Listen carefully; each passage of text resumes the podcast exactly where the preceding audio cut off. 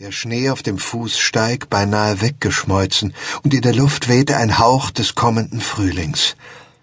Von Fridolins Wohnung in der Josefstadt, nahe dem allgemeinen Krankenhaus, war es kaum eine Viertelstunde in die Schreivogelgasse, und so stieg Fridolin bald die schlecht beleuchtete, gewundene Treppe des alten Hauses in das zweite Stockwerk hinauf und zog an der Glocke.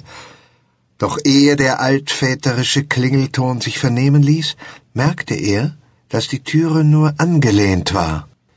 Er trat durch den unbeleuchteten Vorraum in das Wohnzimmer und sah sofort, dass er zu spät gekommen war. Die grün verhängte Petroleumlampe, die von der niederen Decke herabhing, warf einen matten Schein über die Bettdecke, unter der regungslos ein schmaler Körper hingestreckt lag.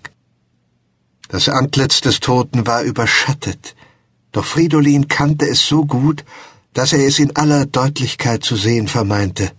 Hager, runzlig hochgestirnt mit dem weißen, kurzen Vollbart, den auffallend hässlichen, weißbehaarten Ohren. Marianne, die Tochter des Hofrats, saß am Fußende des Bettes mit schlaff herabhängenden Armen wie in tiefster Ermüdung. Es roch nach alten Möbeln, Medikamenten, Petroleum, Küche, auch ein wenig nach Kölnisch Wasser und Rosenseife, und irgendwie spürte Fridolin auch den süßlich faden Geruch dieses blassen Mädchens, das noch jung war und seit Monaten, seit Jahren in schwerer häuslicher Arbeit, anstrengender Krankenpflege und Nachtwachen langsam verblühte. Als der Arzt eingetreten war, hatte sie den Blick zu ihm gewandt, doch in der kärglichen Beleuchtung sah er kaum, ob ihre Wangen sich röteten wie sonst, wenn er erschien. Sie wollte sich erheben, eine Handbewegung Fridolins verwehrte es ihr. Sie nickte ihm mit großen, aber trüben Augen einen Gruß zu. Er trat an das Kopfende des Bettes, berührte mechanisch die Stirn des Toten, dessen Arme, die in weiten offenen Hemdärmeln über der Bettdecke lagen, dann senkte er mit leichtem Bedauern die Schultern, steckte die Hände in die Taschen seines Pelzrockes, ließ den Blick im Zimmer umherschweifen und endlich auf Marianne verweilen.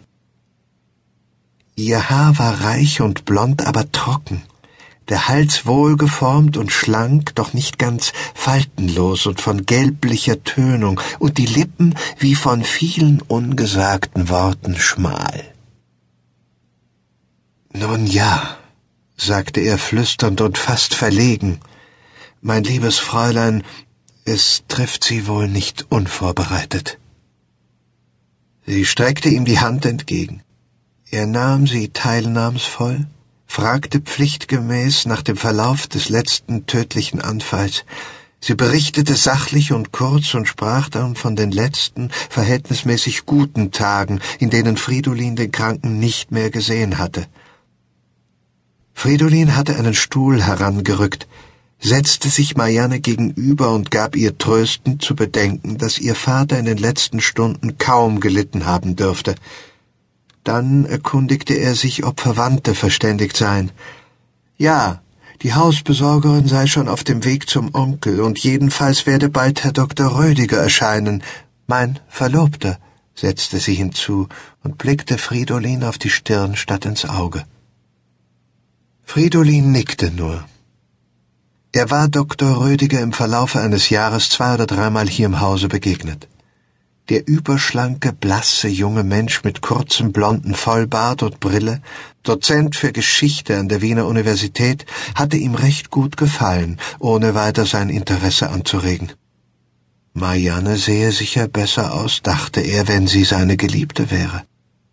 Ihr Haar wäre weniger trocken, ihre Lippen röter und voller, wie alt mag sie sein? fragte er sich weiter. Als ich zum ersten Mal zum Hofrat gerufen wurde, vor drei oder vier Jahren, war sie dreiundzwanzig.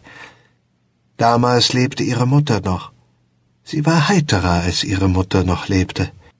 Hat sie nicht eine kurze Zeit hindurch Gesangslektionen genommen? Also diesen Dozenten wird sie heiraten. Warum tut sie das? Verliebt ist sie gewiss nicht in ihn. Und viel Geld dürfte er auch nicht haben. Was wird das für eine Ehe werden?